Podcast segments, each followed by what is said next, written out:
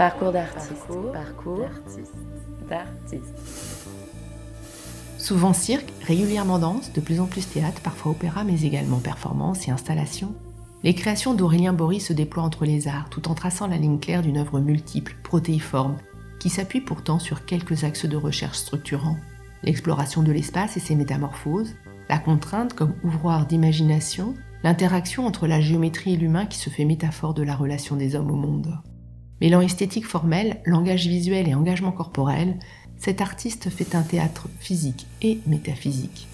Il nous raconte son parcours d'artiste.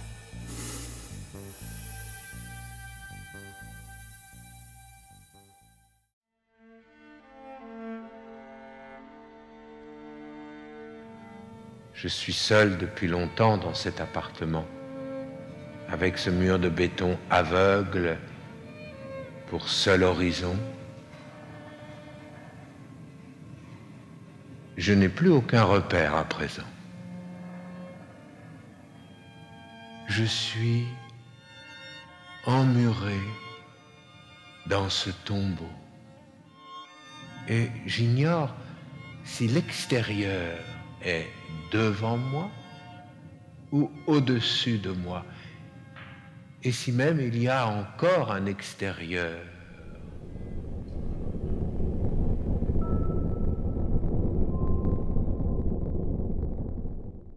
Bonjour Aurélien Bory. Bonjour. Vous signez des spectacles étiquetés danse, d'autres cirque, d'autres encore théâtre ou opéra. Vous réalisez aussi des installations, des performances. Vos créations croisent les disciplines artistiques ainsi que les approches scientifiques et esthétiques. Alors peut-être est-ce à l'image de votre parcours, puisque vous avez d'abord étudié les sciences physiques et le cinéma avant de vous consacrer au spectacle vivant.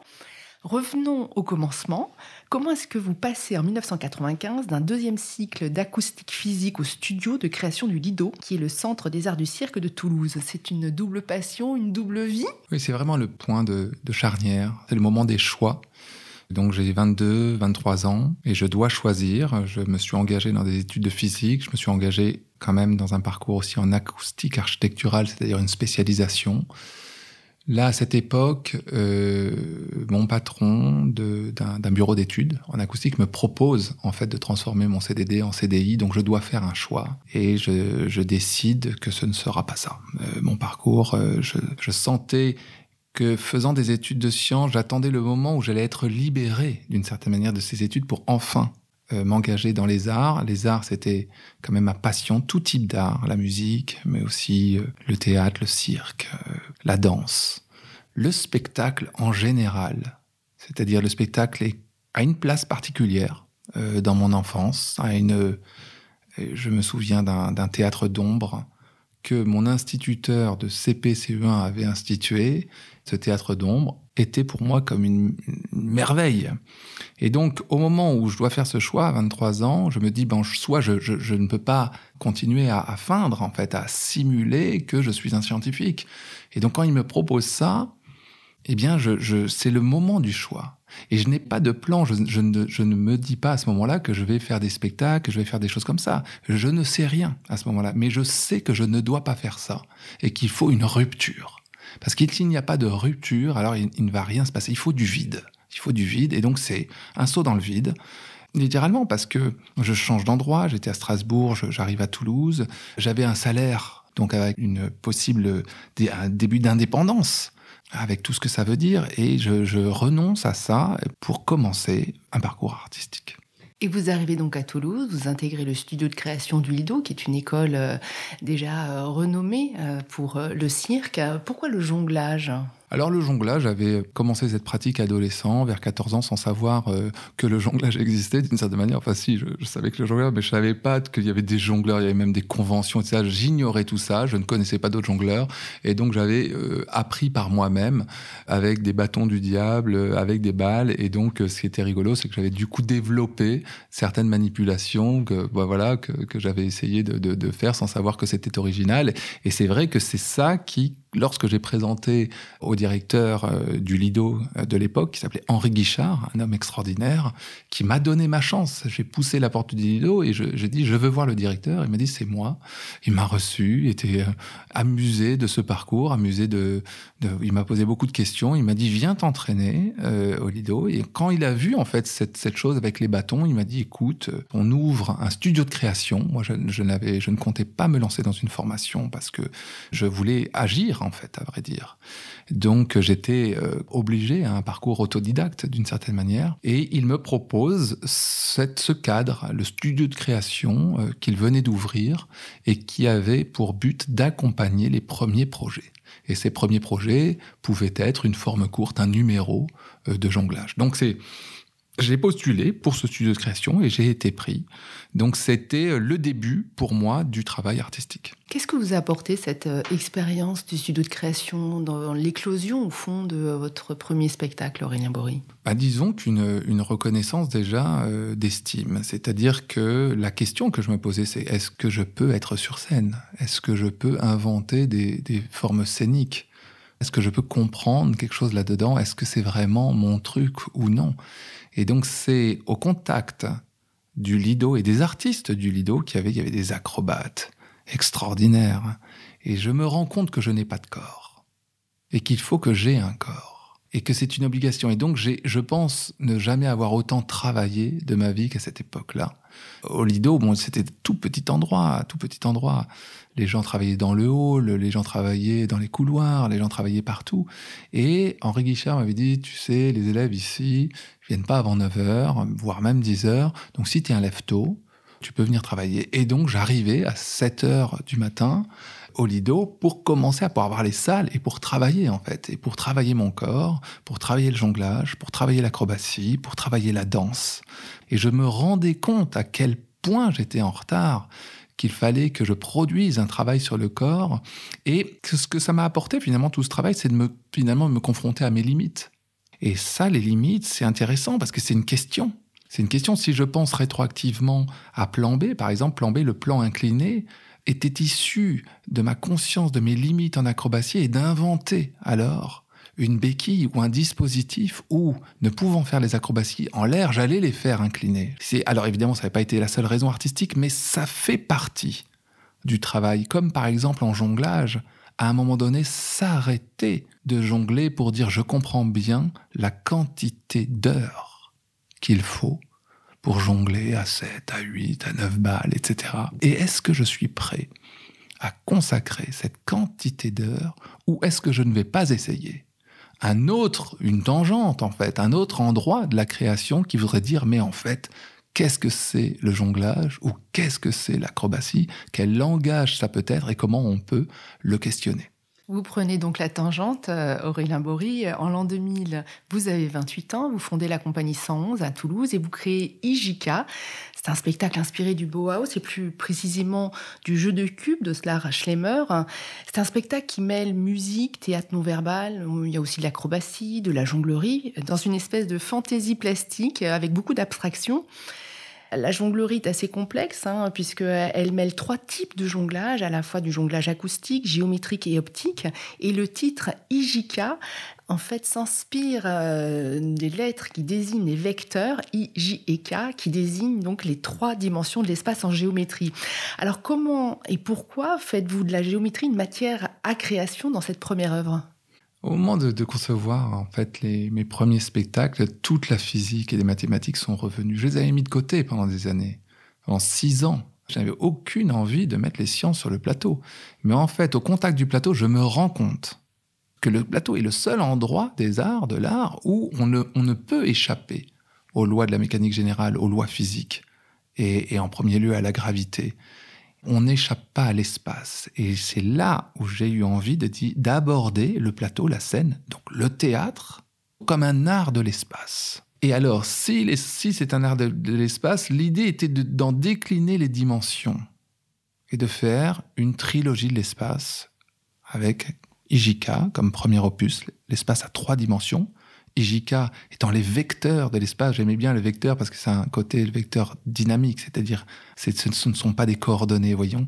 Voyez, c'est, le vecteur indique toujours un mouvement.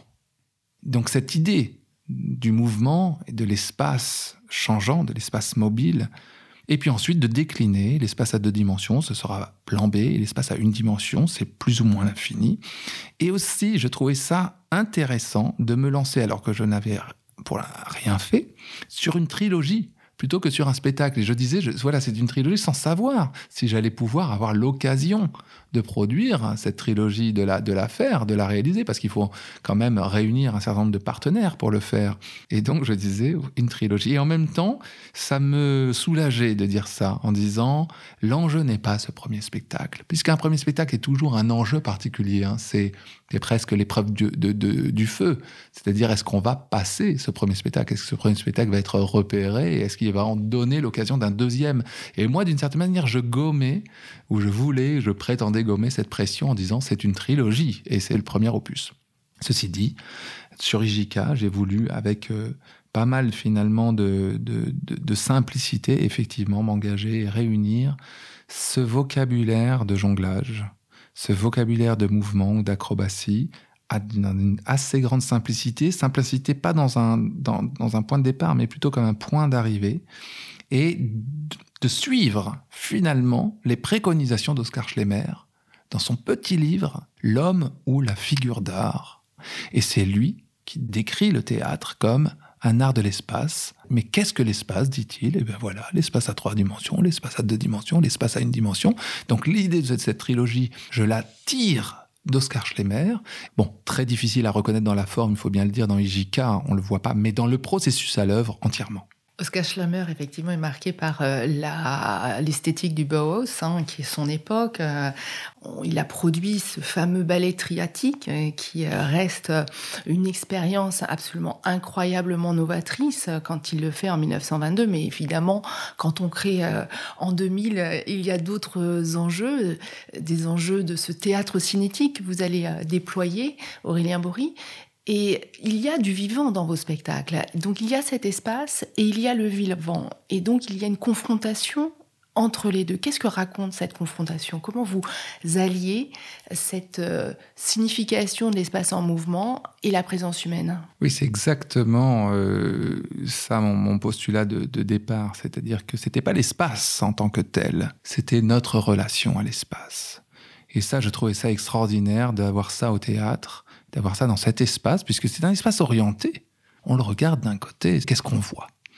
On voit l'homme sur le plateau et puis on voit l'espace et surtout l'espace derrière. Cet espace derrière qui dans le théâtre grec était appelé la skéné, c'était une tenture au départ puis ensuite c'est devenu un mur en dur qui détermine les coulisses. Mais on met un mur, on a commencé le théâtre par cacher. C'était extraordinaire. Pour représenter, on décide de cacher. Ça, c'était aussi très très inspirant. Mais on voit quoi? On voit cet espace derrière. Et donc on voit donc l'acteur, l'homme, et on voit l'espace, monde. Donc il y avait la possibilité au théâtre, dans la relation de l'acteur à l'espace, d'évoquer en fait, de traiter la relation de l'homme et le monde. Je crois que c'est ce qui m'a intéressé, puisque en étant conscient d'une certaine manière de vouloir situer l'être humain face à quelque chose qui le dépasse, ou qui le contient et auquel il ne peut échapper, c'est-à-dire c'est finalement sur le plateau réunit la condition humaine. Et alors si l'acteur est, vivant, eh bien il fallait que l'espace le soit aussi.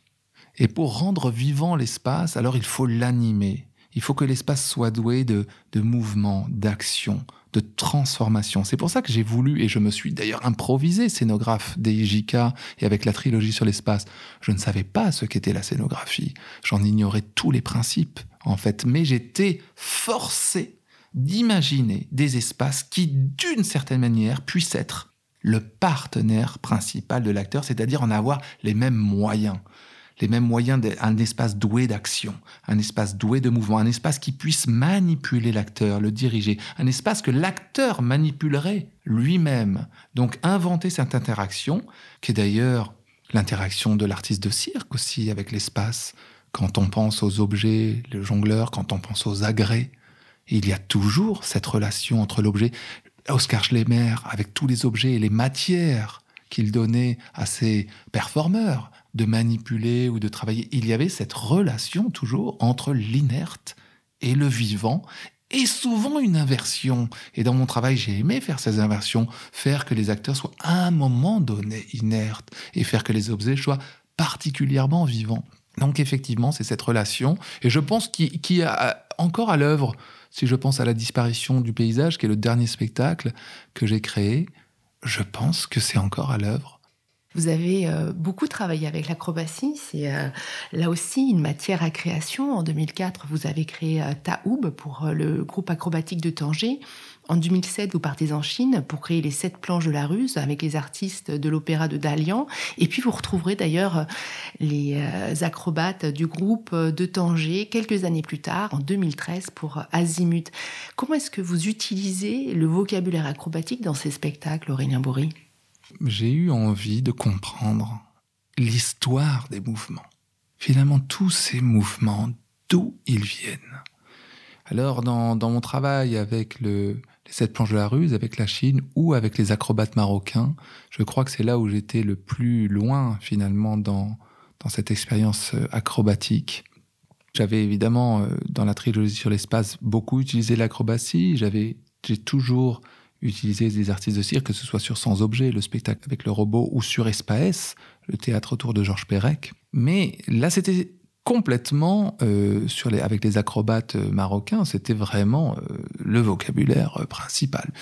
Il y a l'acrobatie marocaine qui est un art traditionnel depuis des centaines d'années, un art berbère, un art soufi, ça m'a beaucoup intéressé de comprendre le miracle de cette acrobatie.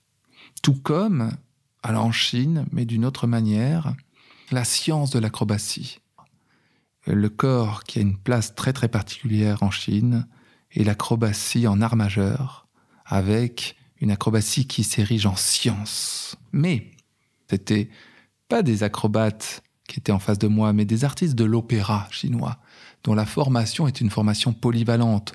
On retrouve complètement la pensée, par exemple, du russe Meyerhold, quand il dit, voilà, l'acteur doit être à la fois acrobate, euh, jongleur, et puis danseur, et on retrouve des choses, et c'est extraordinaire. il y a dans l'opéra chinois tout ce qu'on pourrait dire du théâtre, de la modernité du théâtre contemporain, du théâtre occidental, qui voudrait que l'acteur puisse tout faire et que ce soit un artiste du corps avant tout. Et ça, on l'a dans l'opéra chinois où l'acteur, en plus du chant, en plus de la danse, travaillait énormément l'acrobatie. Donc, j'ai toujours aimé cette idée de l'artiste de cirque comme un acteur polyvalent. C'était pas la spécialisation en cirque qui m'intéressait, pas du tout, mais c'était la polyvalence, l'artiste de cirque qui peut tout faire. Et je crois que c'est ce que j'aime voir encore dans le travail de cirque aujourd'hui. J'aime cette idée de de ces artistes qui sont à la fois acrobates, à la fois comédiens, à la fois clowns, à la fois danseurs, à la fois musiciens.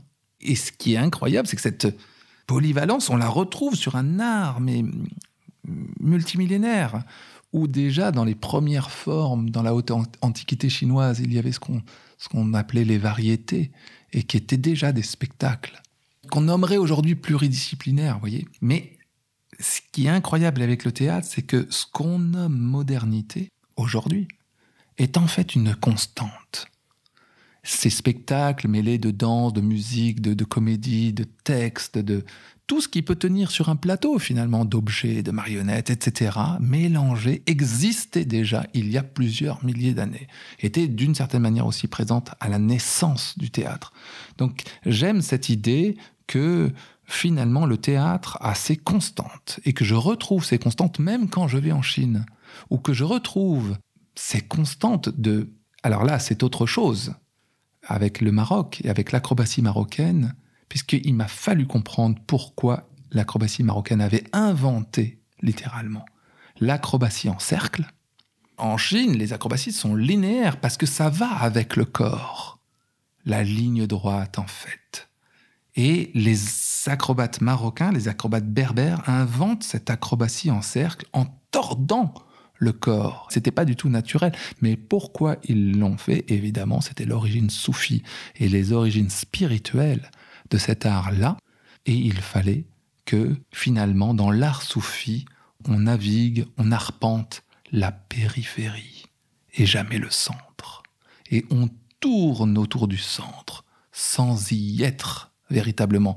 Et j'ai euh, été passionné de découvrir les traces, finalement, de ces mouvements. Ils ont une histoire, ils sont censés, ce n'est pas le mouvement pour le mouvement, c'est tenter de raconter quelque chose avec le corps dans une relation spirituelle entre le ciel et la terre. Finalement, l'acrobate, quand il saute, ne tente-t-il pas de se rapprocher du ciel en retombant sur terre? Donc c'est le saint patron des acrobates marocains qui s'appelle Sidi Ahmed Moussa et qui, dans sa légende, on dit qu'il est monté vers le ciel et arrivé là-haut, alors qu'il aurait dû y rester et s'y plaire, a préféré redescendre sur terre parmi les vivants, comme le premier saint, d'une certaine manière, existentialiste, c'est-à-dire l'existence est celle-là, même si l'aspiration est de monter au ciel, eh bien l'existence est sur cette terre, ramenée par la gravité, être dans cette condition de vivant. Vous utilisez d'ailleurs euh, cette acrobatie plutôt comme un vocabulaire qui va se déployer en résonance avec euh, les métamorphoses de l'espace, que ce soit dans cette planche de la ruse avec euh, les acrobates de l'opéra de Déliane ou d'ailleurs même dans, dans Taoub ou dans Azimut. Et pour chacun de ces spectacles, vous avez puisé dans les philosophies qui sous-tendent ces arts. Vous euh, parliez de la philosophie soufie. Euh, dans les sept planches de la refuse, vous avez puisé aussi dans le livre des euh, mutations. Comment est-ce que vous mariez ces principes philosophiques qui nourrissent votre réflexion, votre pensée, avec cet art, je dirais, très concret du plateau qui va se déployer en un spectacle, qui va innerver les corps et l'espace Moi, j'aime les coïncidences. C'est ce qui fait sens. Et d'ailleurs, dans notre vie, quand on rencontre des gens et que ces rencontres sont marquées par des tas de coïncidences, eh bien, on y trouve du sens. On élit du sens dans nos existences par les coïncidences, les choses qui incident avec. Pour qu'il se passe quelque chose, il faut que les choses coïncident. Et quand je pars en Chine, quand je pars au Maroc, je ne pars pas d'ailleurs, je me laisse partir. C'est ça le, secret en fait. Pour que ça m'échappe, il faut que je ne décide pas. C'est Sanael Kamouni qui a été finalement le vecteur de cette rencontre avec les acrobates marocains. C'est elle, cette tangéroise, qui avait découvert mon travail à Toulouse et qui m'invite à Tanger pour rencontrer des acrobates marocains. Et de la même façon, en Chine, c'est suite à ce travail que Jean-Luc Larguet, qui dirigeait l'Institut français du Nord à Tanger, m'invite à aller en Chine où il connaissait, où il avait travaillé avec des, des troupes euh, chinoises par le passé. Donc, ce que je veux dire, c'est que la vie n'est faite que de rencontres et que c'est ces rencontres qui font sens. Et ensuite, sur le plateau, c'est exactement la même chose. Il faut que j'invente un dispositif qui, d'une certaine manière, permette la rencontre. Et sur les sept planches de la ruse, pour ne parler que de celui-là, j'avais inventé un dispositif qui, à la fois, était chinois, puisqu'il s'agissait du tangram, et à la fois aussi à la culture chinoise dans le sens où on retrouve toute la géométrie grecque, toute la géométrie de Thalès, de Pythagore, à l'intérieur de ce tangram, et donc en se plaçant sur un vocabulaire géométrique, nous pouvions peut-être parler le même langage, se retrouver sur ce langage-là, de trouver cette universalité et aussi d'aller, de pousser un peu plus loin ce que j'avais déjà entamé avec la trilogie sur l'espace, c'est-à-dire cette amour de la géométrie. Essayez de trouver la poésie de la géométrie, la beauté de la géométrie. C'est les mathématiques qui s'imposent à vous. C'est une démonstration par le visuel. Et avec le tangram, on peut visuellement prouver Pythagore. On n'a même pas besoin d'équations. On assemble des cubes et des triangles et on découvre Pythagore. Donc c'était ça qui m'intéressait en me disant, ce découpage d'un carré en sept éléments est absolument parfait. Ces formes, on va les mettre en correspondance avec le corps, on va les mettre en correspondance avec le vivant, on va tout faire avec ces formes-là, et finalement les acteurs ne vont faire qu'une chose, tirer ou pousser ces éléments, rappelant que dans la vie, les deux actions qu'on puisse faire, tirer, pousser, sont les seules Et avec ces deux actions, on raconte des histoires, on tire et on pousse des éléments. Et dans ces failles, dans la collision, dans la pression, j'aimais bien dire que ce spectacle était d'une certaine manière un peu tectonique, c'est-à-dire dans la, dans la rencontre de ces plaques qui glissent entre eux et qui se soulèvent, alors il y a une histoire qui puisse se raconter. Vous avez sans doute une démarche finalement assez scientifique, euh, Aurélien Bory, puisqu'elle consiste à, d'une certaine façon, euh, observer le réel et d'essayer de le décrypter, d'en saisir les composantes élémentaires, les forces euh, fondamentales, arriver à cette abstraction pour ensuite le redéployer par des métaphores. Ah oui, c'est vraiment ma volonté. L'existant est d'une certaine manière ma première inspiration. La deuxième étant l'outil théâtre, puisque c'est l'outil que j'utilise. Je, ne n'écris pas de livres, je ne compose pas de la musique, j'utilise le plateau avec tout ce qui l'entoure. Donc l'outil théâtre. C'est ma deuxième inspiration. Mais la première inspiration, c'est l'existant, le réel, ce qui existe déjà, ce qui préexiste en fait, à l'acte de créer. Et donc, quand je décide de faire un spectacle sur notre relation à la technologie, je vais chercher, je n'invente pas la technologie, évidemment, bon, je n'en aurai pas les moyens, mais je vais chercher dans ce qui existe. Alors, un robot, un robot d'occasion, un robot industriel que je pose sur le plateau, et l'acte même de le poser sur le plateau implique déjà tout un tas de choses, engage déjà la démarche de création dans une voie tout à fait spécifique, puisqu'en le posant sur le plateau et en le séparant de sa fonction, on le regarde autrement. Notre regard sur cette machine, qui est tout à fait dans son cadre dans l'industrie, sur le plateau, tout d'un coup, on le voit autrement.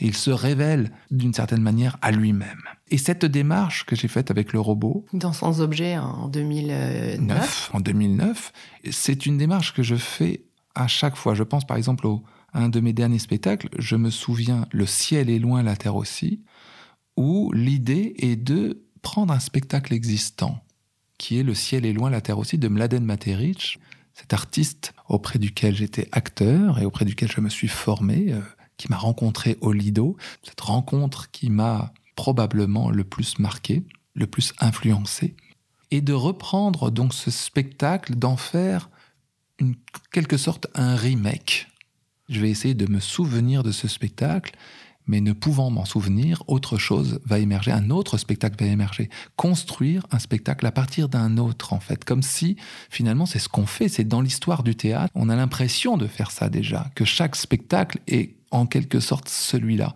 Mais là, c'était une façon aussi de parler de la mémoire, une façon aussi de faire un autoportrait en passant par le théâtre, c'est-à-dire J'allais raconter un spectacle et en racontant ce spectacle, finalement, j'allais raconter moi-même.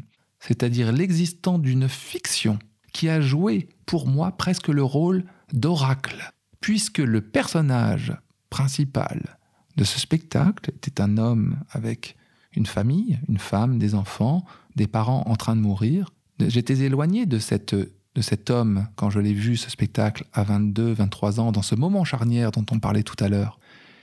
Et finalement, je rejoins 25 ans plus tard sa situation. La situation qui est du milieu de la vie, avec une famille, des enfants et des parents en train de mourir. Et j'ai été moi-même dans ma propre vie dans ce rôle-là, dans cette situation au moment de reprendre ce spectacle, comme si j'avais, j'étais littéralement entré dans le spectacle.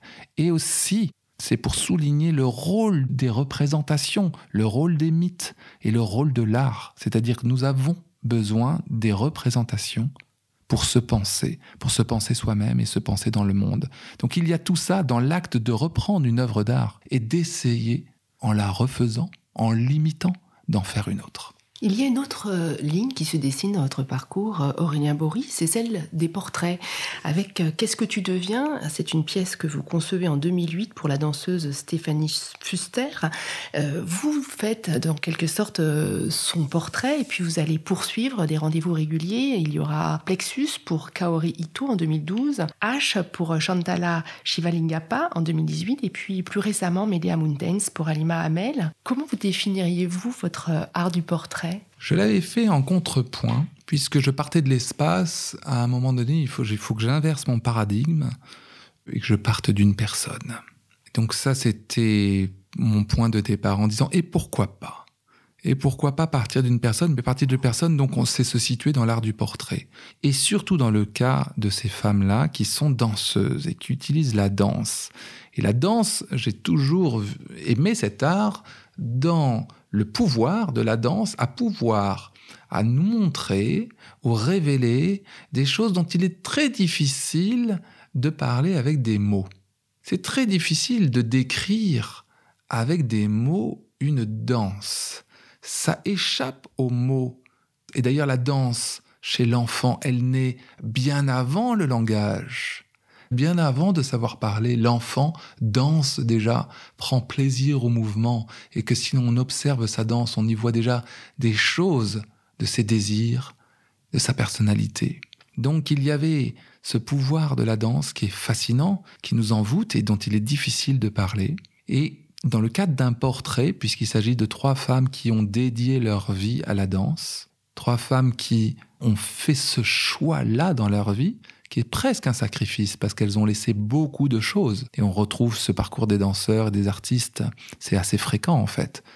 Et c'est ce qui m'a intéressé. Elles ont ça en commun. Elles ont laissé derrière elles des choses. Stéphanie Fuster, c'était sa vie d'avant et sa vie, finalement le destin on la voyait juge, on la voyait magistrate, on la voyait grande avocate. Elle était major de son université, l'université de droit à, Toulouse, donc la brillante étudiante qui décide de faire du flamenco. Et puis Kaori Ito, qui pour pouvoir danser laisse derrière elle son pays, avec sa famille, qui, qui part aux États-Unis, puis en France. Et dans le cas de Chantala Shivalingapa, c'est autre chose. Chantala, elle n'est que danse. D'une certaine manière, depuis le début, elle est danse. Presque depuis sa naissance, elle est danse. Et ça m'a fasciné de voir ce parcours d'une vie entièrement modelée et entièrement façonnée par la danse. Donc j'ai voulu consacrer un spectacle à chacune de ces femmes. Je voulais que leur histoire personnelle avec la danse devienne la dramaturgie dessine un paysage. Cet espace intérieur qu'elles ont et qu'elles cultivent, la danse en est l'accès, ou du moins l'interface entre l'espace intérieur et l'espace extérieur. Entre elles et le monde, il y a comme interface la danse. Et j'avais envie de déployer cet espace-là, de le déployer dans un, un espace intérieur et en faire un paysage. Donc plutôt qu'un portrait, c'est peut-être même un paysage, un paysage mouvant de toutes leurs influences, de leur rapport à la danse, de la raison pour laquelle elles dansent, de leur rapport au monde et à elles-mêmes. C'est ça qu'elles dansent finalement. Et peut-être que si elles le dansent de cette manière-là, alors c'est partageable, alors ça peut être partageable. Et ce n'est plus cette femme particulièrement, mais ça peut être, euh, ça peut toucher à l'universel. Et j'avais été très très impressionné et heureux du, retour à la fin d'une représentation de Qu'est-ce que tu deviens, qui était le portrait, portrait de femme, quand une spectatrice est venue me voir pour me dire je veux vous dire une chose, cette femme c'est moi. Autrement dit, c'est révéler l'invisible euh, dans la lumière du visible, c'est euh, révéler l'humanité partageable de ces parcours très singuliers, ces personnalités euh, vraiment atypiques aussi. Oui, ce sont des personnalités atypiques qui se sont confrontées d'une certaine manière à des, obstacles. Et je crois que je voulais avant tout rendre hommage à ça. C'est leur danse qui m'intéresse, leur corps, leur corps danser. Et je voulais qu'on les regarde. Ce sont des danseuses extraordinaires. Elles danseront encore et encore longtemps. Et euh, j'avais envie de, rendre hommage, comme j'ai voulu accompagner Alima Hamel sur un tout autre plan, puisque c'est après cette histoire de portrait que je fais cette collaboration avec Alima Hamel, mais c'est elle qui, on se rencontre et c'est elle qui me raconte sa propre histoire, son histoire algérienne, son histoire familiale à Médéa et sa tragédie d'une certaine manière familiale. Et alors qu'elle le chante dans ses poèmes et chanter dans sa, et alors qu'on l'entend son histoire dans sa voix et dans la texture même de son chant, là, l'idée était qu'elle écrive un texte qui raconte explicitement son histoire simplement, sans juger, mais en mettant les choses sur la table. c'est l'histoire de ces femmes lycéennes, françaises, là en l'occurrence nantaises, qui dans les années 80, alors qu'elles étaient au lycée, sont retournées par la volonté de leur famille en Algérie, avec cet horizon qui s'est restreint au cercle algérien autour de, là en l'occurrence, Médéa. Donc cette histoire terrible, ça me rappelait mes, mes copines des années 80, collégiennes, lycéennes, qui ont eu le même destin. Et c'est cette histoire que me raconte Alima Hamel. Et je veux un peu, puisqu'elle était dans cette démarche de l'autofiction, ou même du récit autobiographique, d'accompagner. Donc cette histoire de portrait se retrouve d'une autre manière avec Alima Hamel, mais c'est cette trilogie des portraits de femmes qui m'a mis sur cette voie-là. Tout comme le travail que j'avais fait de collaboration avec Pierre Rigal sur Érection, puisque je l'avais mis en scène c'était une coécriture, évidemment, et c'était le projet de Pierre Rigal avant tout. C'est lui qui a eu l'initiative de ce projet. Donc finalement, ces cinq spectacles, Érection, Qu'est-ce que tu deviens, Plexus, H et Medea Mountains procèdent du même processus. L'espace, euh, on l'a vu, joue un rôle extrêmement important dans votre travail. En 2016, vous créez Espace qui est inspiré de l'œuvre de Pérec, qui me semble marquer à la fois une synthèse de votre travail et un nouveau tournant. Une synthèse parce que ce spectacle interroge l'espace, mais cette fois-ci avec les outils du théâtre.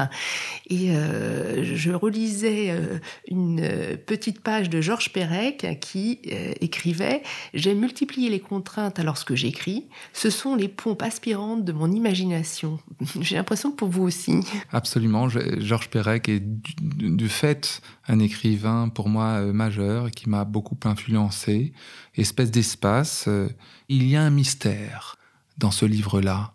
Ce mystère m'a beaucoup accompagné. Il y a une question, il y a un doute. Et c'est ce doute que j'ai voulu explorer quand je me suis lancé dans Espace. C'est aussi effectivement un spectacle bilan, dans le sens où Georges Perec m'avait influencé depuis de nombreuses années. Et puis, euh, tout ce jeu des contraintes, Évidemment, j'utilisais ça sur le plateau complètement. C'est-à-dire sur le plateau, il y a cette limitation et cette contrainte que je m'impose et que j'impose aux interprètes de se confronter à l'espace et à la scénographie. Et que de cette contrainte-là va émerger des choses auxquelles on ne s'attendait pas. C'est ce qui m'intéresse, c'est est-ce que une contrainte est productive, c'est-à-dire qu'elle autorise finalement plus qu'elle ne restreint, les possibilités et qu'il y a un matériau qui va émerger de cette collision, de cette rencontre. Donc, Espace, c'est vraiment cette plongée dans l'univers de Pérec, puisqu'il ne s'agit pas que d'espèces d'espace, mais il s'agit de toute son écriture, de sa vie et de son œuvre, et du rapport entre sa vie et son œuvre, presque de son recours à l'écriture suite au drame familial qu'il a vécu, qui est la perte de sa mère lorsqu'il a pendant la guerre, sa mère est partie à Auschwitz, enfant. La dernière fois qu'il la verra, il a 5 ans, et voilà, entre 5 et 9 ans, il vit la guerre, avec la disparition de sa mère, avec la mort de son père au combat. Et c'est cette disparition qui finalement le fait devenir écrivain. Évidemment, l'œuvre de Pérec est pour moi totalement euh, vertigineuse. En soi-même, cette œuvre, elle est un espace comme on dirait d'un espace mental immense dans lequel on aime se réfugier, qui est tout autre que l'espace euh, réel, mais qui est très vaste, comme l'espace des rêves. Il y a cette dimension avec, pour le coup, et encore pour moi, énormément de choses qui nous échappent malgré une apparence ordinaire. Elle a l'apparence de quelque chose de tout à fait indolore, de tout à fait des fois ordinaire, et en fait elle est vertigineuse, abyssale, cruelle, extrêmement triste aussi, et parsemée de d'humour, d'inventivité, de prouesse. Donc il y avait quelque chose qui évidemment euh, ressemblait un peu à euh, mon rapport au cirque, à mon rapport au plateau, mon rapport à la création. Et j'ai reconnu ça chez Pérec. Je l'ai compris d'une certaine manière dans quelle démarche il était. Il était tellement secret et avec une certaine folie, une certaine obsession. Bref, c'est quelqu'un que j'admire énormément. Vous poursuivez d'ailleurs euh, ce voyage en littérature. Vous venez de monter euh, La disparition du paysage. C'est un texte de Jean-Philippe Toussaint, un monologue, celui d'un homme seul, réduit à l'immobilité. Il est enfermé dans un appartement à Ostende et il se souvient, il se souvient d'un attentat, d'une déflagration. Dans ce spectacle, vous dirigez un grand acteur, euh, Denis Podalides, sociétaire de la comédie française. Et là aussi, j'ai presque envie de dire, mais très différemment, la scénographie mène la dramaturgie. Elle dessine une sorte de cadre euh, mouvant euh, qui est comme l'obturateur d'un appareil photographique. Et il y a aussi toute une géographie, un paysage, comme les diaporamas qui, euh, qui se déploient. On voit que chacune de vos créations part d'un questionnement. Quel était le questionnement qui vous a amené jusqu'à cette disparition-là? Au départ, il faut toujours trouver une question, ou du moins un enjeu une question pour le théâtre, pour la représentation et une question aussi pour la vie. Lorsque Denis Podalides me propose, déjà j'accepte ce projet parce que c'est Denis Podalides. Et puis je demande quel est le titre du texte de Toussaint, écrit spécialement pour ce spectacle, et il dit la disparition du paysage. Et là, il y a la disparition et il y a paysage, donc deux mots qui sont pour moi extraordinaires. Je sortais des portraits paysages, des portraits de femmes, et ce travail autour de Pérec avec ce mot la disparition. Et rien que pour le titre que j'aime immédiatement, j'accepte ce projet. Et ensuite, je découvre le texte de Toussaint. Et là, j'ai dû comprendre effectivement de quoi il s'agissait, quel était l'enjeu, et quel était l'enjeu aussi pour Denis Podalides. À la lecture du texte, je me rends compte que c'est un homme en train de mourir que Toussaint place face à un paysage d'eau et de lumière, puisqu'il place ce personnage face à une fenêtre qui donne sur la plage d'Ostende. Donc il voit de l'eau et il voit de la lumière. Et j'ai trouvé ça déjà extraordinaire, un trait de génie de, de Jean-Philippe Toussaint, de placer un homme qui meurt face à un spectacle d'eau et de lumière, c'est-à-dire les deux éléments qui ont permis la vie. Comme la manifestation ici d'une mémoire primitive, d'une mémoire cellulaire des vivants, comme si avant de mourir, alors on se rappelait de ce qui nous a permis de vivre et de se situer dans ce cycle-là de la vie et de la mort. Mais quand j'ai rencontré ensuite Denis Podalides, je lui ai posé cette question. Mais quel est votre enjeu et ne pouvant me répondre, il a dit Je vais vous le faire. Et je me suis rendu compte que c'était notre première répétition, un an avant la création. Sur le plateau de notre première rencontre, il arrivait texte su. Et euh, je me rends compte, par la voix et le travail de l'acteur de Denis, que c'est une pensée en mouvement. C'est-à-dire qu'on assiste au théâtre de la pensée, d'une pensée qui se crée. Presque on est dans l'élaboration progressive des idées par la parole, presque on est là-dedans se raconte à lui-même en essayant d'attraper la réalité, de se raccrocher à ses constatations, à ce qu'il voit, à ce qu'il peut percevoir, à ensuite mener son enquête, la pensée toujours une enquête, à essayer de faire des associations d'idées, d'aller puiser dans sa mémoire des souvenirs, de comprendre qui il est, où il est, où il se trouve, de faire ce travail de la pensée proche du rêve et proche aussi de la créativité, puisque finalement c'est la mort vue comme dernière pensée en train de se faire, en train de se construire, et juste avant de s'éteindre. Et c'est cette, dramaturgie, c'est-à-dire il y aura une dernière pensée, forcément. Il va y avoir cette dernière pensée, et Jean-Philippe Toussaint nous dit, ben voilà, c'est ça la mort. La mort, c'est ce dernier paysage, ce dernier travail de la pensée, presque sa dernière œuvre, presque son dernier texte à Jean-Philippe Toussaint le voici entre rêve et réalité, cette frontière-là qu'il explore dans ce texte. Et là était la question de voir, à l'instar de Kleist, quelque chose d'impossible, c'est-à-dire la mécanique euh, de la pensée. Dans les spectacles, celui-ci, mais euh, bien d'autres, l'espace euh, joue un rôle donc fondamental à travers la scénographie, euh, la façon dont elle se métamorphose, elle se transforme, tous ces mouvements qui sont aussi en interaction avec la gestuelle des, des, interprètes. On retrouve aussi à travers les installations que vous produisez depuis 2014 cette façon de créer du sens à travers des dispositifs scéniques parfois interactif avec de la performance, mais parfois non. on voit bien que vous poussez l'abstraction dans votre analyse du réel jusqu'au concept.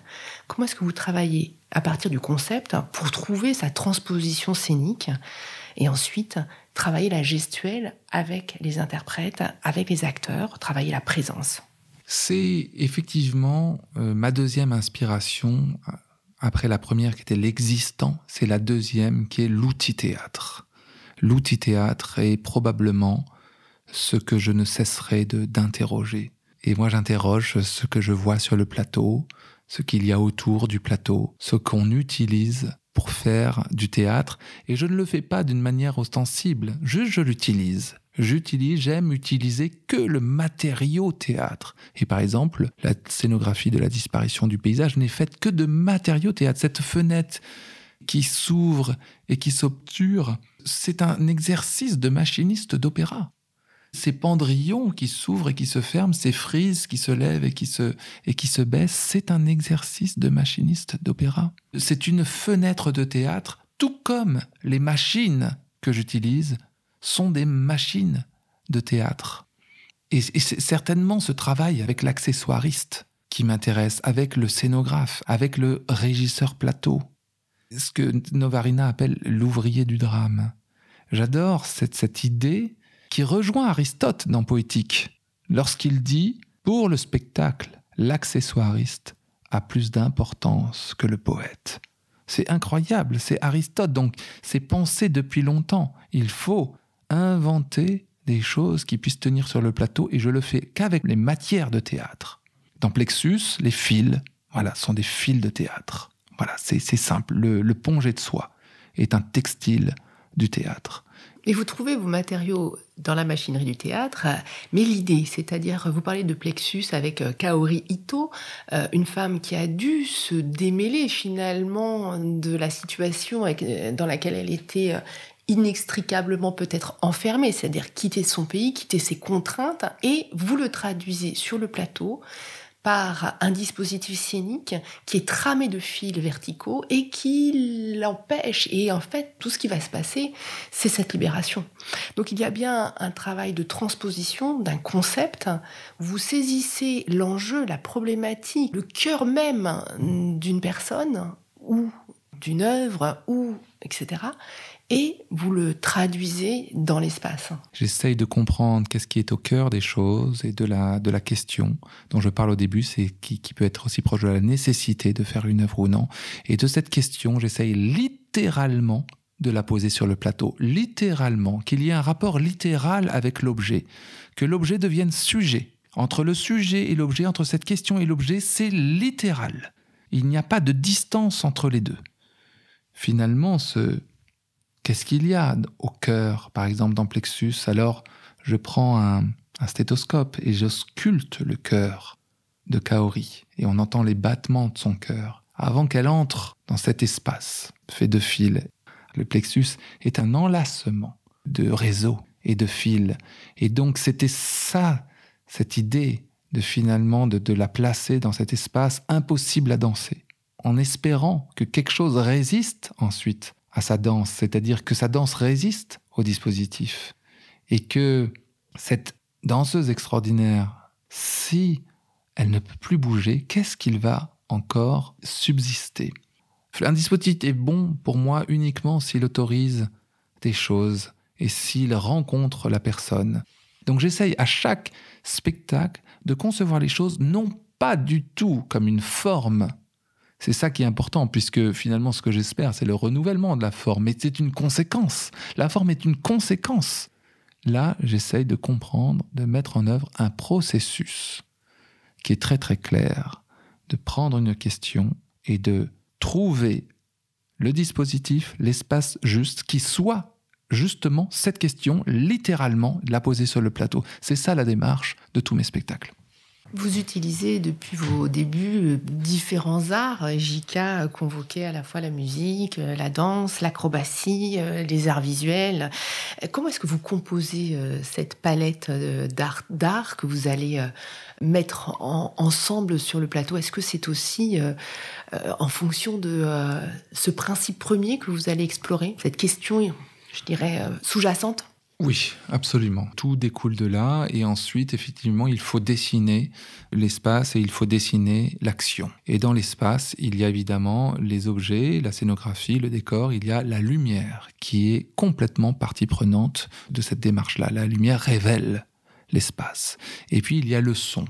Il y a le son qui, chez moi, j'ai mis toujours des micros partout dans les scénographies, à chaque fois qu'il y avait des frictions, des frottements. Parce que l'autre force présente sur le plateau et dans notre vie, en plus de la gravité, ce sont les frottements, qui sont une résistance ou des obstacles.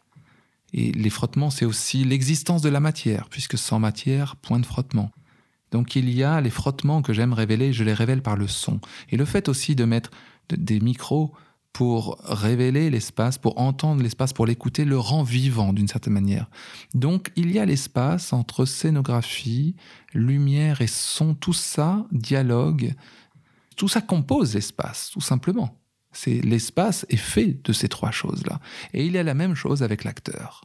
L'acteur, c'est-à-dire celui qui agit. Et donc il y a l'écriture de l'action, et l'acteur, j'aime alors qu'il y ait souvent un rapport au chant, ou un rapport à la musique, et évidemment un rapport au mouvement, à la danse ou à l'acrobatie, et ensuite évidemment un rapport au jeu, puisque tout est jeu, et tout doit faire jeu. Donc il y a ces trois dimensions de l'acteur et ces trois dimensions de l'espace que j'aime euh, faire coexister, mais qui coexistent naturellement.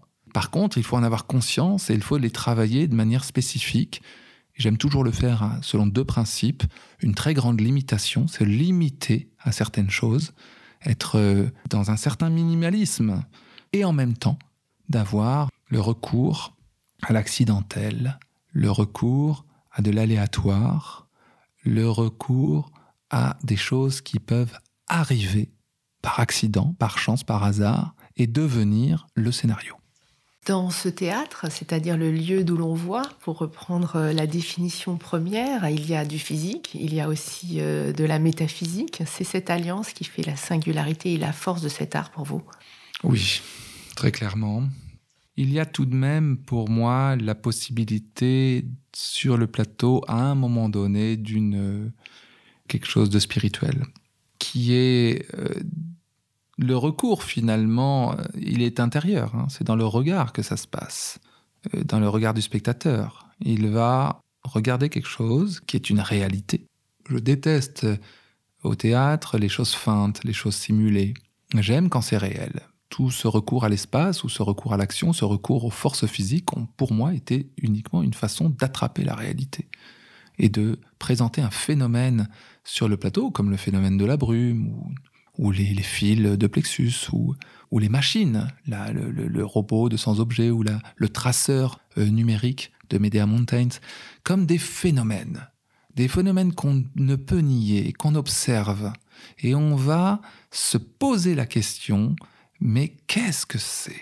Et qu'à partir de cette question-là, à partir du trouble d'une simple question, des fois prosaïque, des fois simple, eh bien, l'imaginaire se met en marche le travail de la pensée, le travail de la sensibilité, de la réception chez le spectacle se met en marche. sa créativité, la créativité de celui qui regarde se met en mouvement par l'action, actionnée par une simple question. S'il n'y a pas de question, il n'y a pas ce travail de la pensée et de l'imaginaire. Et moi, c'est ce qui m'intéresse. Encore une fois, le mot théâtre vient, euh, veut dire l'endroit d'où l'on voit, et d'où l'on voit, ce ne sont pas nos yeux, c'est notre endroit. La question du regard est encore plus profonde et plus intime. On voit avec tout notre être.